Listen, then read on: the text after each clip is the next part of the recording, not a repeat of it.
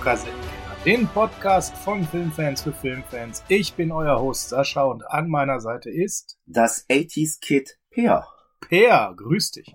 Per, wir haben was Neues. Das müssen wir direkt mal am Anfang erwähnen. Und bevor ihr jetzt sagt, nein, nicht die auch noch und da verschwinden Leistungen und so weiter. Nein, das wird es alles nicht geben. Aber wir sind ab sofort bei Steady HQ. Einfach aus dem Grund, ja, ihr könnt euch das schon denken, so Podcast-Hosting mit allem Zip und Zap, das gibt's halt nicht für lau. Wir wollen aber nicht solche Geschichten machen, wo man jetzt zwingend irgendwas bezahlen muss, um uns weiter zu verfolgen. Bei uns ist das einfach so, es läuft alles so weiter wie bisher per. Es gibt den Podcast alle 14 Tage. Es gibt Pers wildes YouTube äh, Unboxing, ja. Ja. Alles weiter for free. Da wollen wir kein Millimeter Leistung zurückschränken. Aber wer darüber hinaus hat, Bock hat, uns zu ähm, unterstützen, der kann das in Zukunft auf Steady HQ Videokassettenkinder. Das kennt ihr sicherlich mittlerweile alle von anderen Formaten. Dort könnt ihr Mitglied werden für einen kleinen Taler im Jahr. Und äh, ja, wir wollen erstmal gucken, ob es überhaupt Leute gibt, die bereit sind, uns zu unterstützen. Das Ziel ist nur, kostendeckend zu arbeiten. Wir haben uns überlegt, ob wir jetzt hier groß Werbung schalten, äh, mit denen wir euch minutenlang nerven oder diesen Weg gehen. Wir haben uns jetzt erstmal für diesen Weg entschieden. Ziel ist wirklich nur, Kosten für das Hosting und Technik und so weiter zu decken, per. Und das ist es dann auch, oder? Richtig. Genau. So, das war's das. Ansonsten äh, folgt uns gerne bei Twitter, bei Instagram und per irgendwas war mit so einer Glocke. Ja, ja. Liken, abonnieren und Glocke machen. Glocke machen. Genau. So. Jetzt eine Minute 35 per wird's höchste Zeit, dass wir mal über Filme reden. Ja. Wie bist du denn auf das Jahr 1982 gekommen?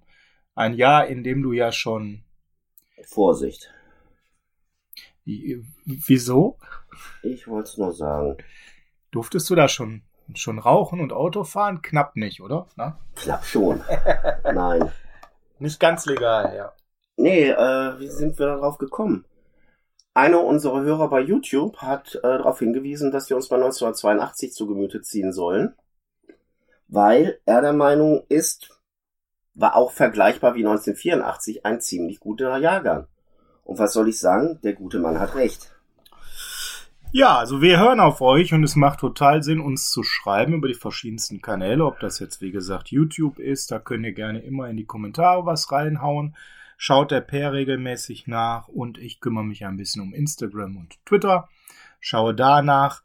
Ähm, ja, das ist äh, so, wir nehmen das wahr, wir nehmen das ernst, wir gucken da rein und ja, wir haben selber schon so ein bisschen gedroppt, so indirekt mit der mit dem Review zu nur 48 Stunden, weil der ist ja aus 1982. Und dementsprechend ha- hatten wir es schon angerissen und hier hat ein äh, Hörer das verwandelt, uns geschrieben, ja, und wir verwandeln heute seine Vorlage und reden über das Jahr 1982, eine Zeit, wo ich wundervoll im Kindergarten war und all diese Filme, über die wir gleich sprechen, im Regelfall noch nicht sehen durfte. So viel kann Lass ich schon- mich mal überlegen. Ich habe viele davon sogar in dem Jahr gesehen. Ja. Viele. Wir reden jetzt gleich nur über Filme ab null Jahren. Nein, Peer, möchtest du heute mal anfangen mit der Nummer 5? Sonst, also letztes Mal Mm, hab wir ich wollten so. ja einen Zweiteiler machen, haben wir gesagt. Eine Top Ten. Meinst du, das gibt eine Top 10 her? Ja. Hm, Okay, ich bin gespannt. Dann, da muss ich natürlich noch mal tiefer einsteigen. Mit der Nummer 10.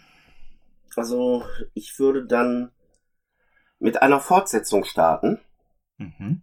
Und zwar mit einer Komödie. Mhm. Und zwar die unglaubliche Reise in einem verrückten Raumschiff. Ah, okay.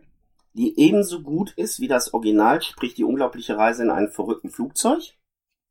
Okay. Es ist un also sind wir mal ganz ehrlich, es ist der gleiche Film, einfach nur die Stage ist eine Ja, wollte gerade sagen, also große Unterschiede. Also Erklär sie mir bitte. Raumschiff, es ist die gleiche Handlung. Also äh, da haben wir halt die Geschichte, dass hier ein Raumschiff zur Mond fliegen soll und das äh, auf Kurs der Sonne ist. Und äh, ja, es ist die gleiche Geschichte wie äh, halt das Original, aber es ist halt hier so diese typische Sucker-Geschichte. Abrams äh, oder Sucker, Abrams Sucker. Ja. Ja, ja. Und wir haben hier halt einen Film, der, ja, wie soll man sagen, Leslie Nielsen, der gerade noch ein ernster Schauspieler war, hier schon das zweite Mal seine komödiantische Seite zeigen darf, bevor er dann sein absolutes High in ähm, die nackte Kanone hatte. Wir haben hier, äh, ich sag's mal anders, du musst den Film mehrfach sehen, um jeden Scherz zu wahrzunehmen. Ja, das ist, finde ich, einer der Filme, wo das ganz markant so ist. Und zwar nicht, weil es so balladen ist, sondern manche Dinge spielen sich so leicht im Hintergrund ab. Das ist es ja. Du hast einmal die Wortwitze, du hast einmal die offensichtlichen visuellen Witze, aber du musst auch immer gucken, was passiert im Hintergrund. Weil da ist auch noch eine unwahrscheinliche Menge, wo auch immer irgendwas ist, wo man denkt, das ist nicht euer Ernst. Und du hast dann halt die Sache, dass man hier auch noch Schauspieler hat, die man größtenteils wie Lloyd Bridges, die man aus ernsten Filmen kennt, oder ein Raymond Burr, den man erst recht aus ernsten Filmen kennt, hier in diese überzogene Komödie ist, die auch das, was nachher so, ja, inflationär war, hier einem Film nach dem anderen durch den Kakao zieht. Mhm. Mhm. Mhm. Ja. Und wer die unglaubliche Reise in einem verrückten Flugzeug kennt und denkt, ja, Raumschiff ist nicht so gut. Nee, also ich muss ganz ehrlich sagen, Raumschiff und Flugzeug finde ich sehr gleichwertig. Ja, das ist tatsächlich so, dass man das immer wieder hört, dass der erste Teil hier so viel besser ist bin ich gar nicht so wirklich dabei. Ich sehe die auch ziemlich gleichwertig. Man muss halt genau wissen, worauf man sich einlässt. Schöner Film, den durfte ich übrigens damals zu dem Zeitpunkt auch schon sehen. Der lief dann ja äh, mit etwas Verzögerung im Fernsehen und äh, hat mir direkt Spaß gemacht. Also wir fangen ja wirklich für mit seichten Dingen an. Ne? Bei ja, Fortsetzung war ich ja jetzt schon bei einem der Halloween-Teile, der in einem Jahr erschienen ist oder so. Aber nein, du fängst mit einer schönen kleinen Sache an, freut mich. Da lege ich mal nahtlos von der Altersfreigabe nach und sagt Piratensender Powerplay auf Platz. Radio Powerplay. Jawohl, genau. Worum geht's? Ja, worum geht's in bei Krüger Tommy Gottschalk Filmen? Ach ja. Naja.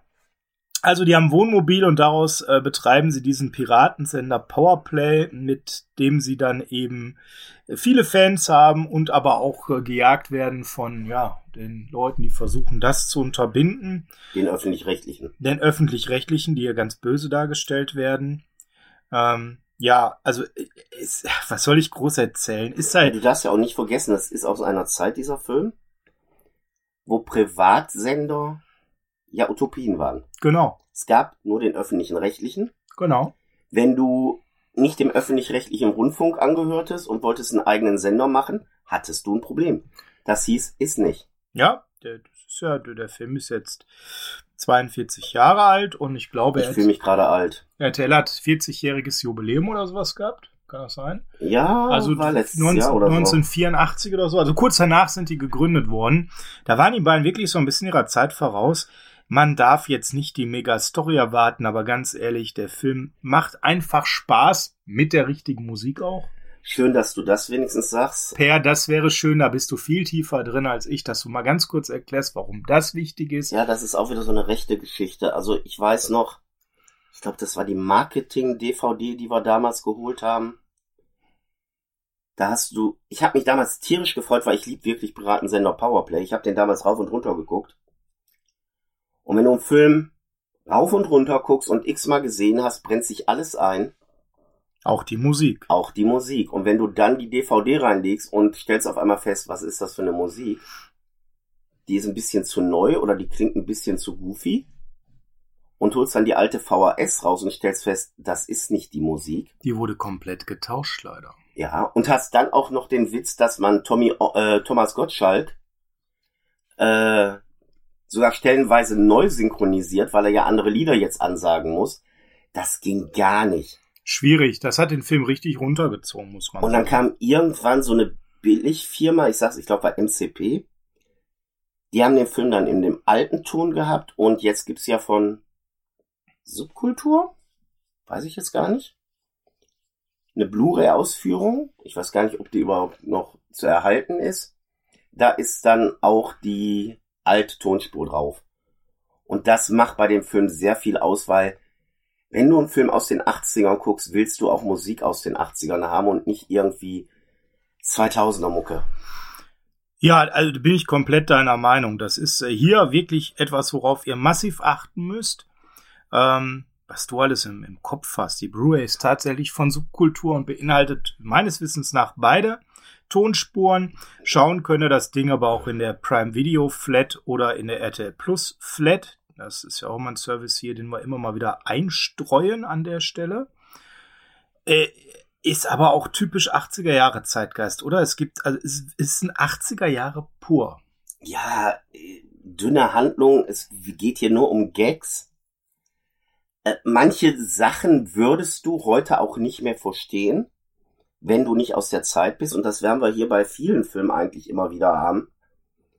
Dass man manche Sachen vielleicht dann erstmal gar nicht mehr versteht, weil halt es zu sehr auf den Zeitgeist gesetzt ist. Also ich denke nur bei Piratensender Powerplay der Hund von Mike Krüger hieß Franz Josef und da spielt in Bayern. Ja.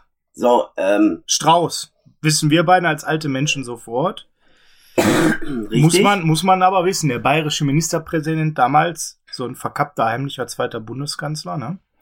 Ja, der war schon. War schon, war schon, ja. War schon eine Macht damals. Ja. Aber dann ist ja alles so ziemlich am Anfang. Thomas Gottschalk und Mike Krüger dann irgendwie durch diesen Hund immer wieder am Anfang durch, äh, vom Kadi. Ich glaube, Mike Krüger als erstes, dann Thomas Gottschalk. Und beide berufen sich darauf, ja, wegen Franz Josef und meinen den Hund. Und der Richter, welcher auch der gleiche Darsteller ist, ist da halt am Ausrasten, wie man den Ministerpräsidenten beleidigen könnte. Das ist Majestätsbeleidigung, Ja. Majestätsverletzung und, und, und. Und das zündet halt heute nicht mehr, wenn man es nicht weiß. Und da würdest du da stehen und denkst, wovon labern die da? Noch ganz kurz redaktionell, die äh, unglaubliche Reise in einem verrückten Raumschiff läuft auf Paramount Plus. Da warst du gerade so schnell, da war ich noch nicht so schnell mit meinen Fingern. Okay. Ja, das war mein Platz 9 Pair. Also wir sind hier eher in so einer leichten Art mit Komödien. Das ist ja ein ganz netter Beginn heute Morgen. Hatte ich ja hatte ich ganz anders erwartet. Also ihr wisst ja vielleicht gar nicht, wir treffen uns häufig morgens, frühstücken und dann nehmen wir einen Podcast auf. Und ähm, ja, Per, was kommt als nächstes? Ja, ich gehe mal von der Komödie weg Auch schade, es war hier gerade so leicht, flockig hier am frühen Morgen. und wir gehen zu einem richtig ernsten Film, Hm. den wir eigentlich in der letzten Jahresrückblickssendung hätten haben müssen vom Titel her. Aber der Film ist nun mal von 82. Und zwar die Klasse von 1984. Ah, den habe ich jetzt auch, aber ein bisschen höher als du. Der wäre der so wär bei mir, der wäre bei mir jetzt auch gleich gekommen. Finde ich, ist ein richtig guter Film. Ja, tatsächlich sehr ernst, weil es ist ganz klar ein Thriller mit, mit Action-Elementen und einer sehr, sehr ernsten. Ja, nicht nur Action, also es Kritischen ist Handlung auch auch, ne? äh, eine recht kritische Handlung. Der Film hat gerade zum Ende eine recht harte Aussage und auch sehr harte Szenen. Und ja, worum geht's? Es geht eigentlich um ja so eine Standard Highschool und ja, die wird von so einer kleinen Gang terrorisiert. Und alle mucken vor denen. Selbst die Lehrer sind äh, ja hilflos denen gegenüber. Und dann haben wir irgendwann so die Situation, dass ein neuer Lehrer dahin kommt, äh, freundet sich dann mit einem anderen Lehrer an, nebenbei Robert Duvall. Nee.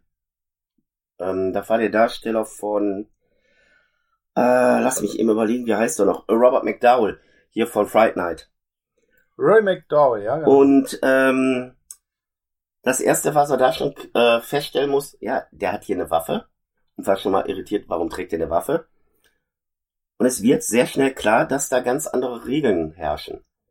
Mhm, Und ja. es fängt immer mehr an zu eskalieren. Der Lehrer versucht immer mehr, ja, Zucht und Ordnung klingt jetzt ein bisschen überspitzt, Mhm.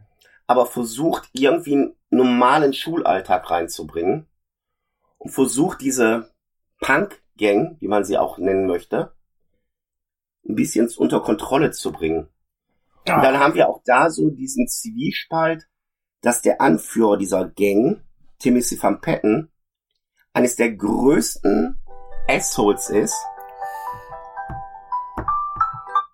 Und ähm, gleichzeitig aber auch ein begnadetes Musikgenie und er dann einfach nicht kapiert, dass beides zusammenpasst.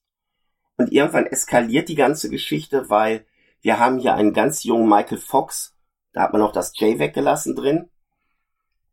Ja, der bringt sich irgendwann um und die ganze Sache fängt dann halt zu eskalieren an. Das heißt, ja. Timothy van Patten behauptet dann, der Lehrer hätte ihn verprügelt, er wird suspendiert und ja, am Schluss haben wir so eine große Musikveranstaltung und ja, da eskaliert die Sache richtig. Weil dann dreht der Lehrer auf und das oh ja, oh ja. ist dann so eine der heftigsten Szenen ist dann sogar, wenn einer ja, ich sag mal Arm ab und Kreissäge.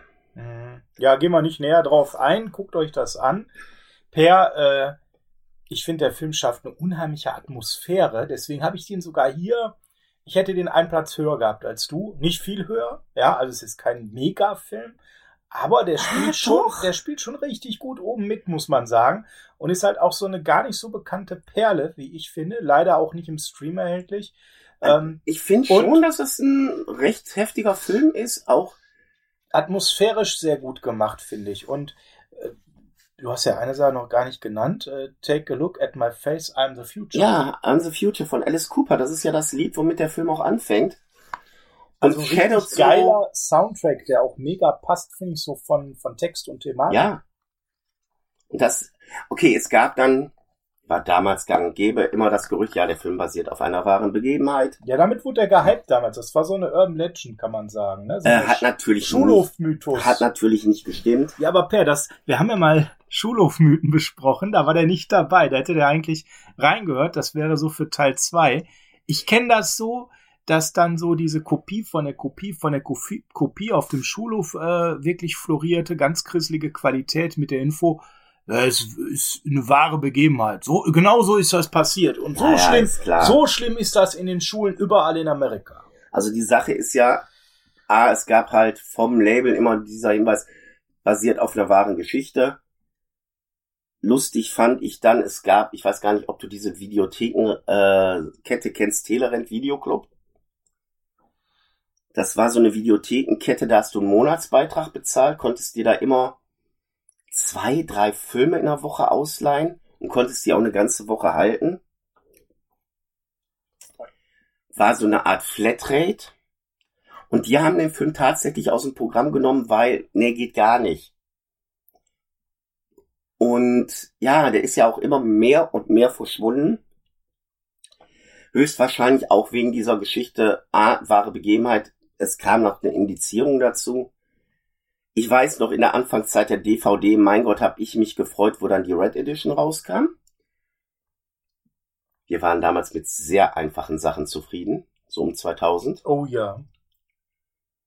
Ich freue mich dann jetzt über mein CMV Mediabook als Blu-ray mit richtig guter Qualität. Aber es ist halt so ein Film, der ist recht intensiv, recht heftig und das ist auch so eine Sache bei dem Film. Der nimmt ja auch kein Blatt vor dem Mund. Nein, überhaupt nicht. Da ist ganz oft in den Dialogen das krasse Sozialkritik mitschwingt. Und äh, was ich auch krass finde in dem Film, damals war das ja fast schon so ein bisschen visionär, wenn man so an Waffenkontrolle an den Eingängen denkt. Das war für uns suspekt. Das ist ja in Amerika in gewissen Schulen tatsächlich irgendwann passiert. Standard mittlerweile und gar nicht mehr wegzudenken, genauso wie leider auch äh, ja irgendwelche Anschläge und Gewaltverbrechen in Schulen in Amerika mittlerweile leider diese Amokläufe immer mehr passieren. Kameraüberwachung in Schulen auch in Amerika mittlerweile ganz oft der Standard. Ähm, hat dieser Film vor 40 Jahren, vor über 40 Jahren mal eben alles so rausgehauen. Fand ich krass, wie visionär das so ein Stück weit war. Was mich noch ein bisschen bei dem Film, ich habe mir den vor ein paar Monaten nochmal angeguckt, auch heute noch, ja, ich will nicht sagen geschockt, aber irritiert hat. Die sind dann, irgendwann ist diese Gang in so einer, in so einem Punkschuppen. Und zu der Gang gehört ja auch ein Mädel. Und die heuern da Frauen an, die für die auf den Strich gehen. Und die ist dabei und äh, für die ist das ganz normal, dass die da ja Mädels anheuern, die nun ja, äh, sich für Geld begatten lassen, um das mal höflich zu sagen. Und Konstituieren, ja. das ist also recht heftig.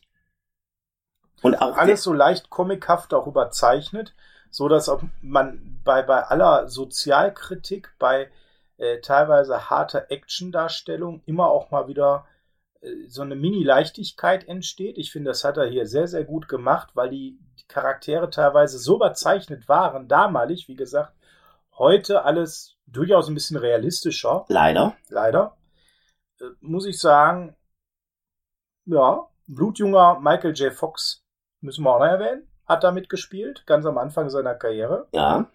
In einer kleinen Nebenrolle allerdings nur, also deswegen müsst ihr das jetzt eigentlich nicht schauen, ist eher ein nettes Gimmick noch nebenbei. Ja, kommen wir zu meinem Platz 9. Ne? Da hast du ja schon mal richtig einen rausgehauen, der ganz besonders ist. Nach der launigen, lustigen Startphase heute Morgen hier so ins, äh, ja, ich sag mal, ernste abgedriftet. Auf meinem Platz 9 ist dann Banana Joe, einer der besseren, alleinigen Bud Spencer Filme, denn ich möchte mal wieder wieder ins Lustige und Entspannte hinein. Was soll ich zu Banana Joe sagen? Ich meine, im Endeffekt, ja, es ist ein typischer Bud Spencer Terence Hill ohne Terence Hill Film, kann man das so sagen? Oh, oh Banana Joe. Ja, und das, auch das hat so eine Musik, die muss mit. Ähm, worum geht's? Ja, auch da, ähnlich wie bei einem Krüger- und Gottschalk-Film, ist die, ist die Handlung wirklich entscheidend? Eigentlich nein. Ähm, es gibt halt diesen bulligen Joe, der hat das Herz auf dem rechten Fleck und Stress mit der Mafia. Und der muss jetzt in die Großstadt, obwohl er bisher komplett davon verschont blieb, dorthin zu gehen. Also er ist ein Hinterwäldler pur. Mal so. Absolut, ne? Und hat eben da sein Leben ganz unbeschwert und einfach gefördert. Aber jetzt muss er eben eine Lizenz bekommen, die er sein Leben vorher nie gebraucht hat. Also hier auch so ein bisschen Kritik an Bürokratie und wird mit der harten Alltag von Justiz und Verwaltung und Recht und Ordnung konfrontiert, die ihm alle böse mitspielen. Ja, und Joe weiß sich nur so zu wehren, wie sich Joe zu wehren weiß. So, ja. Mit dem Herz auf dem rechten Fleck, mit der Faust links und rechts und mit einer guten Portion Humor. Der Film macht Spaß, der Film ist Kindheit pur. Ich sag ja, ich bin erstmal so ein bisschen bei Filmen, die ich auch als Kind sehen durfte. Da gehörte natürlich Banana Joe genauso dazu wie die anderen beiden Komödien, die wir hatten.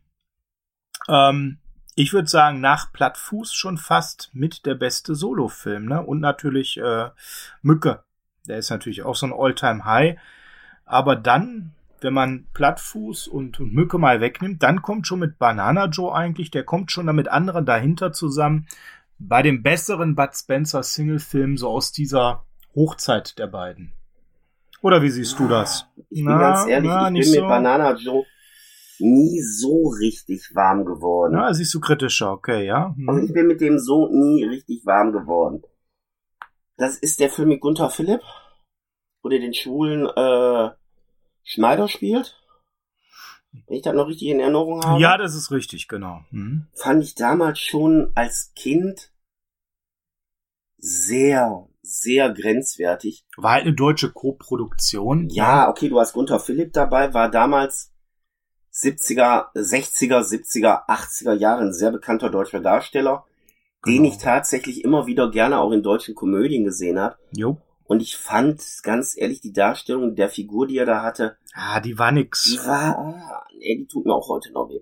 Und ich kann wirklich wenig, wenig mit Banana Joe anfangen. Ja, ist okay. Wir müssen ja nicht immer einer Meinung sein, aber ich habe noch ein, zwei Komödien, die noch viel, viel später ganz weit oben kommen. Und den wollte ich ein bisschen früher bringen. Mir macht der eben Spaß, der ist platt, der ist albern, der ist auch total banal, das sind auch keine Mordschlägereien, wo man super Stunts erwartet. Das macht einfach Spaß, hat den Herz auf dem rechten Fleck, ist eine ganz leichte Geschichte, so für Sonntags, verregnet, bla, kann man das super spielen. So, dann kommen wir jetzt zu meinem Platz 7, ne? Hm, Ja. Ich bin gerade mit mir am Hadern. Du hast den Film eigentlich schon erwähnt. Äh, Oh. Und zwar Halloween 3. Hm, ja, Platz 7, Halloween 3. Von vielen missverstanden. Hm, Ja, viele sehen ihn als ziemlich mies, ne? Ja, weil viele das Konzept nie verstanden haben damals. Dann erklär uns doch mal ganz kurz das Konzept für alle die, die bis, also zu Halloween müssen wir jetzt, glaube ich, nicht ganz so viel sagen, die das Konzept nicht verstanden. Also wir haben ja bei Halloween 1 und 2 die Geschichte von Michael Myers gehabt. Jo. So, Michael Myers äh, ist im ersten verschwunden, nachdem er angeblich tot war.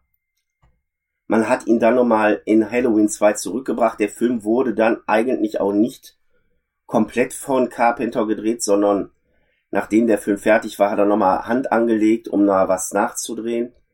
Und das eigentliche Konzept von Halloween war ja eigentlich dann angedacht, jedes Jahr soll ein Halloween-Film rauskommen, aber jeder Halloween-Film soll komplett autark sein. Das heißt, die sollen nicht aufeinander aufbauen, es soll keine Geschichte weiter erzählt werden, sondern es sollte mit jedem Film eine komplett neue Geschichte etabliert werden. So, und das hat man mit Halloween 3 dann auch gemacht. Man hat eine komplett eigenständige Geschichte gemacht. Ich persönlich muss sagen, ich war damals sehr enttäuscht von Halloween 3, wo ich ihn das erste Mal gesehen habe, Ja, wir alle, ne? weil ich auch natürlich Michael Myers wiedersehen wollte. Und in dem Film geht es nicht einmal um Michael Myers und hat auch keinen Bezug zu Michael Myers. Im Nachhinein muss ich ganz ehrlich sagen, finde ich Halloween 3 richtig gut. Der hat eine sehr stimmungsvolle Geschichte. Der ist zum Teil auch sehr beklemmend. Ja, Tom Atkins in der Hauptrolle, den ich wahnsinnig gerne gesehen habe. Ja, einer der Carpenter, ich bin mal immer wieder da, Darsteller. Ja, also ich mag den einfach. Wobei Halloween 3 ist nicht von Carpenter, von, sondern von Tommy Lee Wallace, muss man auch mal erwähnen. Ja, aber der hat ja auch Klapperschlange, ne? Ja, The Fog, Creeps, also toll. wobei auch hier muss man auch dann wieder sagen, ja, Regie Tommy Lee Wallace. Wie wieder hier vermarktet, John Carpenters Halloween 3. Ja, gut, das war ja so zu seiner Zeit, ne? Das So, und sollte man auch nicht so kritisch sehen. Wir haben aber hier, wie gesagt, eine sehr spannende Geschichte, eine zum Teil sehr heftig brutale Geschichte. Und aus heutiger Sicht muss ich ganz ehrlich sagen, wenn ich über die Vielzahl der Halloween-Filme heute nachdenke, Hm. die mit Michael Myers sind, Wo das ganze Thema halt kaputt geritten wird, ne? muss man ganz klar sagen, es wäre sinniger gewesen, das Konzept, wie man es damals gemacht haben wollte, sprich autarke Handlungen, autarke Geschichten, äh, es wäre sinniger gewesen, das durchzuziehen. Weil es wäre uns so ein Buster Rhymes Halloween erspart geblieben, der wirklich, Na oh, gut, wir hatten ja auch einen Chris Rock Saw, ne? Hm. ja, da möchte ich gar nichts zu sagen. Ja, ja, Das ja. sagt ein Saw-Fan. Aber es ist halt so, es gibt so viele schöne Halloween-Filme, die jetzt nicht zu dieser Reihe gehören, die eine eigene Geschichte haben, wo man sagt, ja, so hätte es sein müssen. Jedes Jahr einen guten Halloween-Film. Wir wären okay, dann jetzt auch bei Halloween 20, 30, whatever. Aber wir wären weg von diesem ganzen Michael Myers-Zeug. Weil es ist halt so, die Geschichte um Michael Myers hat sich irgendwann totgeritten. Ja, die war irgendwann einfach nur noch lame, ne? Und klar gab's dann zwischendurch mal wieder einen besseren, aber Ja, aber du siehst ja, wo es wir, wir hingeführt kamen nie wirklich dahin, dass es wieder richtig gut wurde, ne? Also da muss man ganz klar sagen, da waren am Anfang die stärksten Filme und dann der Ja, aber nimm doch mal Ja. jetzt die neuen Halloween 3 äh, Trilogie-Filme da. Der erste, den fand ich richtig gut. Der ja direkt an eins anschließt, wo man alles andere ignoriert. Der hat mir gefallen. Hm. Dann kam Halloween Kills, wo ich schon sagte, boah, aber jetzt wollt ihr es wissen, jetzt muss der Bodycount richtig hochgetrieben werden. Und mit Halloween Ends, der per se nicht schlecht war, aber wo man auch da wieder, wie damals bei Halloween 3, mit der Brechstange den Leuten wieder was einhämmern wollte. Ja, das in die Hose gegangen. Absolut. Und nebenbei, wenn wir gerade bei Halloween sind, gerade bekannt geworden, Halloween 2 ist runter von der Beschlagnahmeliste. Naja. Kannst du jetzt also auch ungekürzt und ohne Gefahr bei Amazon kaufen. Dann sind wir bei Platz Nummer 7, warst du, ne? Ich bin ja bei 7. Dann kommt jetzt ein Film, wo ich erstmal sage, wer da mitspielt, weil äh, dann würde man sagen, boah, wow, das muss ja ein mega Werk gewesen sein. Jack Nicholson in der Hauptrolle. Zweite Hauptrolle Harvey Keitel. Dann weiß ich, was du meinst und ich konnte dem Film nie was abgewinnen. Grenzpatrouille. Ich muss ja nicht sagen aus dem Jahr 1982, das macht ja keinen Sinn. Übrigens, Halloween 3 kann man bei MGM Channel bei Prime streamen. So.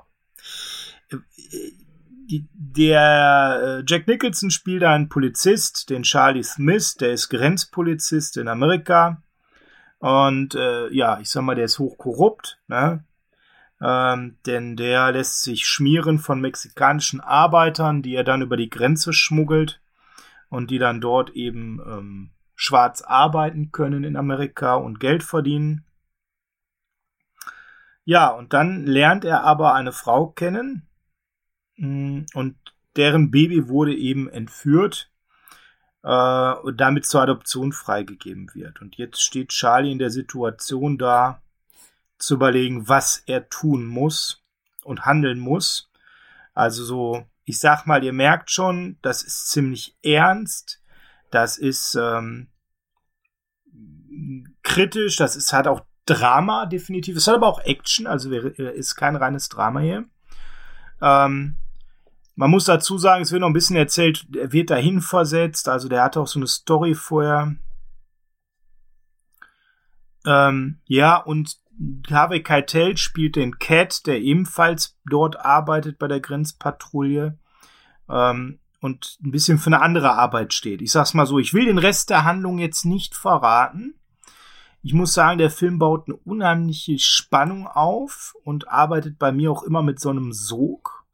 Ich finde das schauspielerisch, was die beiden da leisten, einfach brillant. Ähm, man muss sich aber auch auf den Film einlassen können. Also das ist nichts leicht verdauliches, das ist etwas wirklich nicht schwere Kost, aber schon ruhig teilweise. Ähm, man muss sich darauf einlassen können, man muss das annehmen können, was da erzählt wird. Man muss vor allem auch das Schauspiel der beiden Hauptdarsteller genießen, die beide in absoluter äh, Topform agieren. Per, erzähl mal, warum kannst du mit dem Film nicht ganz ich kann so viel einfach anfangen? mit dem nichts angefangen. Ich habe den mal gesehen, war nicht mein Ding. Bist nicht so reingekommen. Nö. Ich kann mich auch, so, also ich weiß, welchen Film du meinst, aber ich habe keine Erinnerung mehr an dem. Okay. Der ist unter ferner liefen, ja, den gab's. Also man muss sagen, der Film ist jetzt wirklich so eine knallharte Bestandsaufnahme der damaligen Situation. Da wird einfach schonungslos das gezeigt, was da wirklich damals passiert ist. Ähm, und das ist natürlich klar. Heutzutage wissen wir das, aber in den 80ern diese Offenheit, diese Klarheit, das war schon ähm, krass, ja. War auch nicht visionärisch wie jetzt die Klasse von 84, sondern es war eine knallharte Beschreibung eben der Ist-Situation, porträtiert eben von Jack Nicholson und Harvey Keitel. Und Jack Nicholson wird immer so für dieselben zwei, drei Filme in den Himmel gelobt, ja. Weswegen er schauspielerisch so toll sein soll. Mir geht dieser Film dabei immer ein bisschen unter. Auch da muss ich ganz ehrlich sagen, ich bin auch kein Jack Nicholson-Fan. Ich kann mit Nicholson, ja, er ist ein großer Schauspieler, bla bla bla bla. Ich kann auch mit äh, einer Flug über das Kuckucksnest nichts anfangen. Ja, das ist ja so einer Äh, mit. Wolf kann ich auch nichts anfangen. Zeit der Zärtlichkeit, äh, nee, ich kann mit Jack Nicholson nichts anfangen. Ja gut, da waren jetzt viele Filme dabei, die ich persönlich auch nicht so toll fand, muss ich sagen. Aber Shining hast du jetzt gar nicht genannt. Das ist ja immer noch der Film, der so auch ganz oft genannt wird. Kann ich auch nichts mit anfangen. Oder später auch der, der Costello in Departed. Und natürlich, also wo ich ihn persönlich auch ganz stark fand, war Chinatown. Auch ein Film, ja, hat seinen Kultstatus. Aber, wie gesagt, bei mir läuft Jack Nicholson unter ferner Liefen. Aber am Ende gibt es auch nochmal gute Action. Der Film macht Spaß. Ähm, aber wegen der Action oder wegen Verfolgungsjagden oder Schießereien alleine würde ich den Film jetzt nicht gucken. Das ist ein guter Cop-Thriller. Das geht richtig gut rein. Das ist eine knallharte Beschreibung der Ist-Situation und gibt wirklich spannende Einblicke in die, diese Arbeit und aber auch so in diese Ambivalenz der Arbeit von dieser Grenzpolizei. Ähm, Nicholson spielt toll, Kaite spielt toll. Ähm, das Ende ist zu der damaligen Zeit halt kein Megakracher, sondern es ist logisch, es ist gut, es passt, aber man darf hier kein furioses Actionfinale erwarten. Ja, mein Platz Nummer 7. Also du hast einen ernsten Film, einen nachdenklichen Film, einen Handlungsfilm, wo du keine Action erwarten kannst. Okay, ich habe einfach einen Schlag in die Fresse, Matt Mission. Ah, nicht doch jetzt schon. Du kannst sie doch nicht auf Platz 6 bringen. Ah, du hast keine Ahnung, was ich noch alles Du, habe. äh, nee, den, den, Doch. nein, Per, der muss viel höher. Nee, Per, bei mir kommt jetzt auf Platz 6 Matt Mission. nein, der muss doch viel höher. Nein, der muss jetzt, weil, Ach nein. ach ja, Also den hab ich tatsächlich erst für die nächste Folge.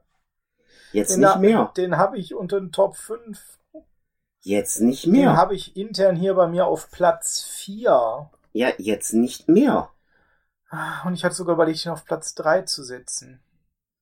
Nee, jetzt nicht mehr. Ah, Bibo, Bibo, wo bleibt. Ah, mein neues Jackett kommt. Ja, aber das ist erst im zweiten Ja, Teil. ich weiß, aber äh, die Reihe, es geht doch um die Reihe. Ja, Ja, heute geht's um Teil 1, ja, aber für mich ein Weltklasse-Film. Ja, okay, der zweite ist nun mal um Klassen aber auch besser und noch durchgedrehter und noch irrer. Ja, aber ich liebe den ersten, weil er der erste ist, weil er auch schon drüber ist, auch wenn man dann beim zweiten alles mal drei hat. Der erste an sich ist auch toll. Gibt's bei Prime Video und auf Flat. Leute, guckt's euch einfach an, wenn ihr es nicht kennt. Ihr werdet einfach die ganze Zeit zwischen Tränen, Lachen und Kopfschütteln unterwegs sein und dazwischen gibt's kein Aggregatzustand. Und hinzu kommt noch eine Synchro vom Feinsten. es gibt keine Minute Langeweile. Allein wenn der Polizist, nur weil er eine Glatze hat, auf einmal Cody Jack heißt, Ja, genau. Jede Menge. seine, ja, sein Love Interest noch im ersten Teil Hatung. Und noch so der leichte Antagonist Sam, der weiße Handschuh. Ja. Worum geht's? Wir haben hier einfach einen Dieb, der von der Polizei geschnappt wurde. Und ja, man Sam will, Hui, ganz großartig. man will einfach hier äh, was erreichen. Äh, Weil die Handlung ist eigentlich völlig nebensächlich. Hier geht's um Situationkomik. Hier geht's einfach um Durchgeknalltheit. Wir haben hier Das ist eine blöde live asiatisches Blödel-Kino vom Feinsten, der von der ersten bis zur letzten Sekunde Spaß macht, der Stunts hat, wo man sagen muss, habe ich zum Teil noch nicht Mega, gesehen. mega, mega. Und Zui Hake in der Nebenrolle, der auch später übrigens Regie im dritten Teil führen sollte. Ja. Und das ist einfach so Gehirn ausschalten und Spaß haben. Cody Jack alleine, ja. Alleine, alleine Cody Jack habe ich mich kaputt gelacht, dass der Typ Cody Jack plötzlich heißt. Ich sag nur ferngesteuerte Mini-Autos. Da, da, da, da war bei mir alles vorbei. Aber auch die sind erst, glaube ich, im zweiten Teil. Nein, nein, nein. Das Nee. ist im Finale des ersten. Doch, hast recht, im ersten, äh, im zweiten waren das die Mini-Roboter. Genau, im zweiten waren das die Mini-Roboter. Ja, aber der Film ist einfach Also ihr merkt schon alleine, was wir hier droppen. Ne? durchgeknallt. ferngesteuerte vorm Mini-Autos. Mini-Roboter, also äh, es geht, ist komplett drüber. Es ist eine blöde Farce, aber wirklich in bester Form. Ja, In absolut bester Form. der macht Spaß von der ersten bis letzten Sekunde. Und auch wenn die deutsche Fassung auf Straffungsgründen ein bisschen federn lassen musste, bevorzuge ich dann trotzdem die leicht gekattete deutsche Fassung. Ja, weil da immer noch mal so ein richtig blöder Spruch kommt, wenn du gleich denkst, jetzt geht nichts mehr. Richtig. Ja, dann ist Da kommt von irgendwo noch ein Sprüchlein her. Carlos Glatzos, ne? Ja, Ist ein spanischer Name. spanischer Name, Carlos Glatzos, genau. Ja. Fragen Sie mal meine Mutter, die war bei meiner Geburt dabei. Ne? Ey, wenn ich jetzt mit Sprüchen zu diesem Film anfange, ne, dann war ich eine halbe Stunde nichts anderes. Weil es Also einfach, einfach so gut ist. Ne? Solltet ihr Mission nicht kennen, guckt den euch an. Es macht Spaß vom Herrn. Und ich muss ganz ehrlich sagen, die vier Filme, die es gibt, die machen alle Spaß. Ja, absolut. Der zweite ist noch mehr Overacting. Ja, der ist auch von der Technik, von den Stunts noch mal mehr drüber. Der dritte verarscht herrlich das James Bond äh, Thema. Der Mann von der Bond Street. Der Our Man from Bond Street, genau. Und der vierte ist wirklich so eine gelungene Verballhornung ein bisschen von Indiana Jones sogar. Ich muss sagen, ich hätte den deutlich höher gehabt. Also ich liebe diesen Film. Das wäre eigentlich einer mal, den wir reviewen müssten. Der steht für Spaß. Aber halt auch, bitte, man darf nicht eine Minute ernst nehmen von dem, was man da sieht. Nee, auf gar keinen Fall. Ja, also es ist wirklich so komplett dumm, aber gleichzeitig einfach auch belustigend. Also wenn ihr wirklich mal so einen Tag habt, wo, wo wirklich nichts geht, wo wirklich schlechte Laune ist und wo ihr wirklich denkt, boah, Kannst du mit Mission was, was kann mir eigentlich meinen Tag jetzt irgendwie noch retten? Ganz ehrlich, mit Mischen kann's eigentlich immer. Also ihr schmeißt was rein und nach 20 Minuten seid ihr da drin und denkt euch, mein Gott, was für einen dummen Scheiß gucke ich mir eigentlich hier an. Aber du, ihr merkt alleine, wenn ich darüber rede, da kommen mir hier Lacher. Also ja, Der Film macht von vorne bis hinten Spaß. absolut, ja, absolut, ja. Ja. Wo sind wir jetzt? Teil, äh, Das Platz war sechs? dein Platz 6, genau. Okay. Und äh, ja. Kommen wir zu meinem Platz 6, würde ich sagen. Ne? Mhm. Nachdem du den ja, habe ich eigentlich erwähnt, dass du den viel zu hoch hattest. Hätte ich den früher bringen sollen. Nein, viel zu niedrig, Entschuldigung. Andersherum. Also ich hatte den also, nur da, ich habe es ja gerade schon mal gesagt, ich hatte den eher so Platz 4. Also ich bin jetzt wirklich so ein bisschen so, uff, so früh. Naja gut, dann, wir arbeiten ja immer mit ein bisschen Nachrückern. Wir haben euch das System ja erklärt. Bei einer Top 5 hat man immer so 6, 7, 8 noch am Start. Bei einer Top 10, da macht man dann halt ne, den 6., 7. so als, als Reserve und dann den 11., 12., Aber war das jetzt wirklich mein Platz 7? 6. War das nicht mein Platz 7? Warte mal, ich hatte Klasse von 1984, Raumschiff Raumschiff, Halloween 3 und den. Und den 10, 9, 8. Platz 7. Platz 7. Ja, du hast recht. Wir haben äh, zwischendurch, glaube ich, ein bisschen gedreht gehabt. Also, äh, dein Platz 7. Noch erschreckender Mad Mission. Nicht Platz 6, sogar nur Platz 7. Also, das hat uns jetzt irgendwie mehrfach hier rausgebracht. Also ich bin jetzt ein bisschen durcheinander gewesen, dass du den so früh bringst. Ach, mein Gott. Ja, dann ist das so, ne? Dann muss man leider sagen, dann ist der nur auf Platz 7 per. Ja, Ja, dann kommt bei mir auf Platz 7, ich hoffe, ich spreche ihn richtig aus, du korrigierst mich sonst immer, Tenebre. Tenebre? Tenebre? Tenebre. Tenebre? Ist der, glaube ich. Tenebre heißt der, glaube ich. Ne? Dario Argento. Dario Argento. Dario Argento, genau.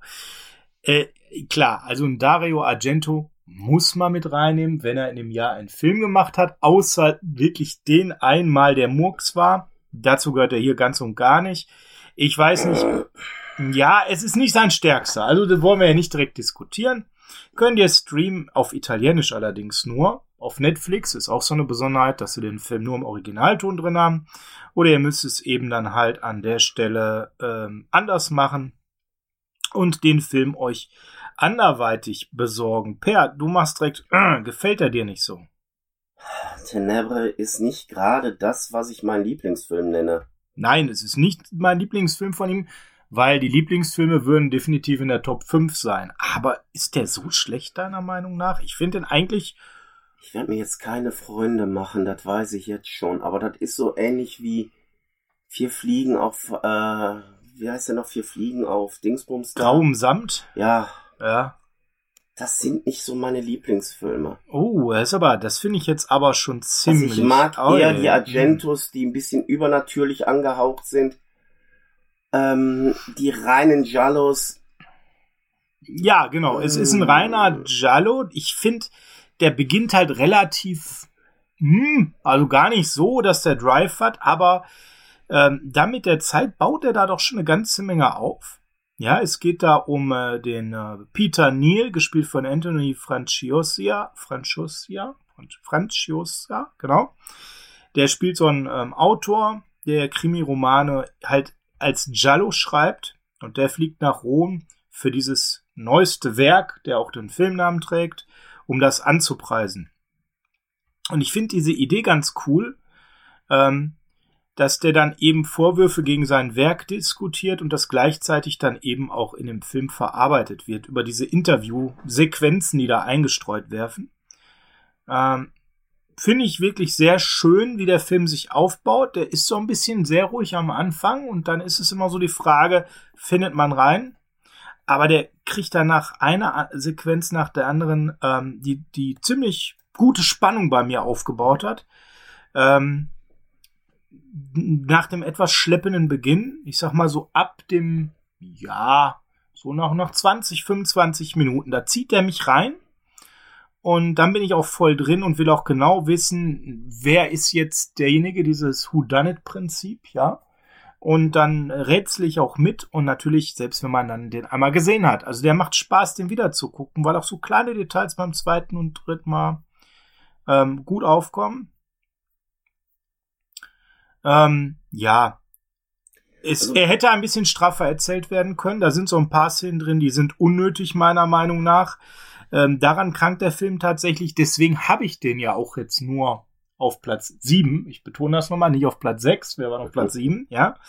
Ähm, aber der macht mir schon Spaß. Ich finde den schon gut gemacht äh, von der Qualität der Verfilmung. Da lässt sich Argento selten was nachsagen. Und äh, ich finde, wie gesagt, ja, genau. Und wie gesagt, der baut nachher auch gut Spannung auf und macht mir auch Spaß. Also ist durchaus etwas, was man gut gucken kann. Ja, der hat bessere gemacht. Also ich bin ganz der ehrlich. Hat auch, der hat auch hier und da eine gute Härte, so, wenn man das mag, ja. Also ich muss ganz ehrlich sagen, wenn ich an Argentus denke. Und gute Schauspieler. Ja, aber das sind so Sachen, wo ich dann eher an Filme wie Phänomena denke. Ja, der ist stärker. Inferno.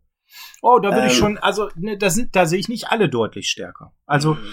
Für mich sind die, sind das so die Top 4 und da darf man in der Reihenfolge die auch gerne so ein bisschen ähm, unterschiedlich bewerten. Der ist, ist nicht der stärkste, aber der gehört zu diesen vier und die anderen drei, ich hätte die jetzt, wenn die in diesem Jahr wären, auch locker in den Top 5. Ja, Geschmäcker sind halt verschieden. Also wie gesagt, mein persönliches Highlight ist er nicht. Ähm, ich mag ihn, also ich bin ganz ehrlich, also den einen oder anderen Argento habe ich deutlich mehr gesehen als Tenebre und ähm, Vielleicht muss ihm einfach nochmal nach all den Jahren eine Chance geben. Möchte ich nicht ausschließen. Gut, Aber, dann oh. kommen wir zu deinem Platz 6. Ja, wir haben ja schon die unglaubliche Reise in einem verrückten Raumschiff gehabt. Oh, was kommt jetzt? Die unheimlich verrückte Geisterstunde. Creepshow. Creepshow, ja, oh ja. Der wäre jetzt auch bei mir als Nachrücker gewesen. Hm, Sprich, lichtet sich gerade in der Liste. Etwas, was man bei mir weniger vermuten darf, weil ich nicht der gerade großer, Entschuldigung, King-Fan bin. Jedenfalls, du merkst, ich habe mir, die äh, Spitze, ich hab mir die Spitze verkniffen. Ja? Äh, wir haben hier eine Zusammenarbeit von King und Romero. Wer Tales from the Crypt mag, sollte es auf jeden Fall, wenn er nicht kennt, die unheimlich verrückte Geisterstunde gucken. Okay. Ja. Weil wir haben hier ein paar nette Kurzstories. Mhm. Alle mit so einem netten kleinen Twist am Ende. Auch hier darf dann Leslie Nielsen nochmal auftreten. Mhm. Aber wieder in einer, ja, sehr ernsten Rolle. Als gehörnter Ehemann, der, ja, dem Hörner aufsetzenden Ted Denson. Auch bekannt, ne? in Cheers. Nebenbei Cheers ist in dem Jahr auch gestartet. Nee, ich wundere mich, dass äh, gab es da keinen Pilotfilm, den du hier rein wussten möchtest. Nee, bei Cheers nicht. Äh, ja. Da müsste ich schon eher mit Knight Rider kommen. Ah, okay, kommt gleich, ja. Okay. Ähm, aber du hast hier wirklich ein paar nette Episoden, die zum Teil auch brutal sind, die aber auch unterhalten, die immer so einen netten Twist am Ende haben. Ja. Und der macht einfach Spaß. Wobei man auch hier sagen muss, dass, wenn ich das noch recht in Erinnerung habe, weil der Film geht ja damals über zwei Stunden, ja. dass man den auf 90 Minuten runtergekürzt hat, einfach um eine Kinovorstellung mehr reinzukriegen. Und da ist, wenn mich nicht alles täuscht, wenn, schreibt es in die Kommentare und verbessert mich, aber da ist genau diese Geschichte, meine ich, mit Leslie Nielsen und Ted Denson rausgefallen. Oh, das könnte ich jetzt gar nicht sagen. Also, äh, ich weiß, eine Story ist rausgefallen und ich meine, es ist die Leslie Nielsen Ted Denson Geschichte. Okay. Und da muss man auch noch zu sagen, der Film hat dann, ich glaube, es war dann auch die Red Edition damals, seine ungeschnittene Variante erhalten auf äh, Scheibe. Und ich meine, es war die Red Edition, die dann auch ähm, so eine unsäglich schlimme Neuvertonung hatten. Mhm. Es kann aber auch die EMS gewesen sein, ich weiß es nicht mehr. Ähm, ich weiß nur, die war damals sehr nervig. Also, Problem war ja, dass immer mal wieder Neuvertonungen rausgekommen sind. Ja. Und die haben so eine derbe, schlimme Nachvertonung gekriegt. Okay. Also ganz schlimm fand ich zu der Zeit, äh, wo das damals mit den DVDs anfing, gerade bei der Blood und der Red Edition, wenn man dann hier so ein Voodoo oder New York Ripper oder wie sie alle heißen hatte, mhm. die damals so kurze Dialogszenen-Cuts hatten, wo man sich dann damit gebrüstet hat, erstmals auf Deutsch umgeschnitten. Mhm. Und du hast dann in der schlimmsten ähm, Orno-Synchro diese Szenen nachvertont gekriegt. Und wenn du den Film dann guckst, du bist sowas von schnell raus. Wo man sagt, boah, schneide die Szenen bitte raus oder lass sie im O-Ton, weil das holt mich so aus dem Film raus, geht gar nicht. Auch Glockenseil hast du so diese Nachvertonungssegmente. Ja, man kann sagen, Ehre, weil jetzt kann ich den Film komplett in Deutsch gucken, aber mich bringt das immer wieder raus. Mm. Also wenn bitte eine Nachvertonung mit den alten Synchronsprechern, ja. was nicht immer machbar ist. Da muss man jetzt Krekel ein bisschen so die Stange halten. Damals mit den äh, Dawn of the Dead Versionen, da hat er ja damals die äh, Originalsprecher bei gehabt. Turbine mit der ungeschnittenen Fassung von Blues Brothers, auch die alten Sprecher wieder rausgeholt. Aber du merkst halt bei Creepshow, mh, hm, passt gar nicht. Da ist immer dann sehr, sehr schade. Ja. Ne? Vor allem du hast dann, du merkst einfach, selbst wenn die Synchro gut ist, dann ist es so eine 2000er Synchro von den Stimmen her, die einfach nicht zur Atmosphäre passt. Und Atmosphäre ist gerade bei Creepshow so eine Sache. Du merkst auch diesen deutlichen Qualitätsabfall zwischen den ersten und den zweiten Film. Mhm. mhm. Ja gut, ich meine, ich bin ja froh, dass du hier überhaupt äh, eine mit Stephen King irgendwie im entferntesten was zu tun hast, Produktion äh, positiv erwähnst. Kommen wir zu meinem Platz 6 und damit dem letzten Film aus dieser Folge. The King of Comedy. Ein Jerry Lewis Film, Per. Ja, ich weiß, du tust dich mit der Aussage jetzt ganz schwer. Robert De Niro in der Hauptrolle, alleine deshalb natürlich für mich schon mal eine Klasse besser als ein Film ohne Robert De Niro. Ihr kennt mittlerweile meine Leidenschaft zu, zu Robert De Niro, die da sehr ausgeprägt ist. Ähm, Robert De Niro möchte, wie der Filmtitel schon sagt, ein King of Comedy werden. Ähm, ja, und dieser Film erzählt die Story so ein Stück weit davon. Robert Pupkin ist nämlich die Rolle, die er spielt. Und der äh, hält sich für, ja, einen super witzigen Menschen und will eben der größte Komödiant aller Zeiten werden. Und das will er in der Fernsehshow seines großen Idols Jerry Langford, gespielt von Jerry Lewis, eben beweisen. Ja, um so diesen ultimativen Durchbruch, ich sage es mal geradezu, zu provozieren. Er legt also alles darauf an, dass das klappt. Ja, und deswegen bittet er ihn um einen Auftritt und äh, Langford, äh, der Jerry Lewis, ja, der schmeißt ihn einfach aus dem Büro raus, hat da gar keinen Bock drauf, er teilt ihm so einen richtig harten Korb. Ja, und äh, Robert De Niro großartig gespielt, wenn man bedenkt, dass der sonst ja für den, den Mafiosi steht, den er ja natürlich super gespielt hat. Hier in einer ganz anderen Rolle zu sehen. Der äh, als Pseudo-Entertainer, als Pseudo-Komödiant gibt aber nicht auf und sucht immer wieder alle Möglichkeiten, um sich darzustellen. Der Film macht einfach Spaß. Das ist auch wieder so überdreht ein Stück weit und überzeichnet. Man darf das auch nicht so ernst nehmen, aber der hat auch so einen guten Portion Dramedy-Anteil, würde ich sagen, Per. Ja, also was ich King of Comedy zugute halte, ist tatsächlich, dass Jerry Lewis hier zeigen darf, was er wirklich kann. Genau, und das, das, das ist halt an der Stelle auch nochmal erwähnenswert. Jerry Lewis darf mal was anderes sein. Vor allem, wenn man dann bedenkt, dass gerade die letzten Jerry Lewis Filme ja eigentlich ich glaube, es war vertraglich sogar damals so äh, festgelegt, dass die gar nicht in Amerika gezeigt werden dürften. Ich denke so an den Slapstick, ich denke so an die beknackte Nuss und, und, und, der Ui, Privatdetektiv. Da waren schon wirklich schlimme Dinge dabei. Das sind alles nicht gerade das, was ich einen Jerry Lewis-Film nennen würde. Also Jerry Lewis-Filme, ja, auch wenn die privat ein bisschen Knies nachher hatten, waren für mich die besten immer mit die Martin zusammen. Hm. Es gab auch sehr viele, wo er solo unterwegs war, Mhm. ja. Aber so ab Mitte der 70er in die 80er hinein kam dann wirklich Nix. ein Müll raus. Und der Film ist von 82, das ist ja auch Teil unserer Serie. Ich fand, das war für ihn nochmal hinten heraus ein richtig würdevoller Film, wo er wirklich nochmal äh, anders sein konnte. Ich meine, der Mann ist ja sehr alt geworden, der ist erst 2017 gestorben. Der war aber zu dem Zeitpunkt eben schon in den 60ern und seine Karriere halt auch schon ganz lange auf einer Talfahrt. Und mir hat er in diesem Film ausgesprochen gut gefallen. Man darf auch hier nicht vergessen, was viele gar nicht so am Schirm haben, Regie Martin Scorsese. Also einer der ganz, ganz Großen hat hier Regie geführt. Und ja, natürlich ist das jetzt nicht sein mit Abstand bester Film. Aber ich tue mich immer schwer damit, dass bei Scorsese alle immer nur über Taxi Driver oder über Gangs of New York oder so sprechen. Der King of Comedy für mich ist ein Top-Film von ihm. Besser als Hexenkessel, besser als Quiz Show, besser als vieles andere, was er gemacht hat. Und der wird mir halt immer zu schlecht gesehen. Der war total Flop an der Kinokasse. Da brauchen wir uns nicht drüber unterhalten. Aber Leute du darfst wollten das- nicht vergessen zu dem Film, Die ne? Leute wollten das nicht sehen.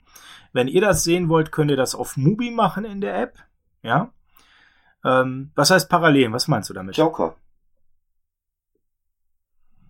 Mit äh, Juan äh, Phoenix komme ich. Äh, Ja, Joaquin Phoenix, Joaquin du meinst, Phoenix, danke. du meinst so diese, diese krasse Mischung zwischen Tragik und Komik. Ja. Und äh, da ist ja nun mal auch De Niro in der Situation eines Jerry Lewis damals. Er übernimmt ja, übernimmt ja da die Rolle von Jerry Lewis. Ja, also mir gefällt das halt, dass er immer mehr zu anderen Mitteln greift und am Ende, also ich will jetzt gar nicht so viel erzählen, er scheitert mehrfach bei Jerry Lewis mit der Anfrage, sich präsentieren zu dürfen. Kommt halt immer mehr dieser, dieser Dramedy, dieser Realitätsverlust, dass er sogar in Erwägung zieht, ihn zu entführen und zu erpressen, dass er dann da auftreten darf. Also das Ganze ist nicht nur lustig, aber ähm, ich finde geil irgendwie dein Vergleich mit dem Joker. Habe ich so noch nie drüber nachgedacht. Da ist durchaus was dran. Ich kann das verstehen, was du meinst würde ich gar nicht jetzt so äh, wegwischen wollen. Ja, ja, passt. Hm? Ja, dann bleibt mir jetzt nur noch eins zu sagen, ne? Liebe Videofreunde, nachdem Sie die erste Hälfte der Top 10 des Jahres 1982 gehört haben, bitten wir Sie, das Videotape zurücklaufen zu lassen. Gehen Sie in der Vi zu Ihrer Videothek des Vertrauens, merken Sie schon die Fortsetzung vor und ich verabschiede mich. Bis zum nächsten Mal. Ciao, tschüss.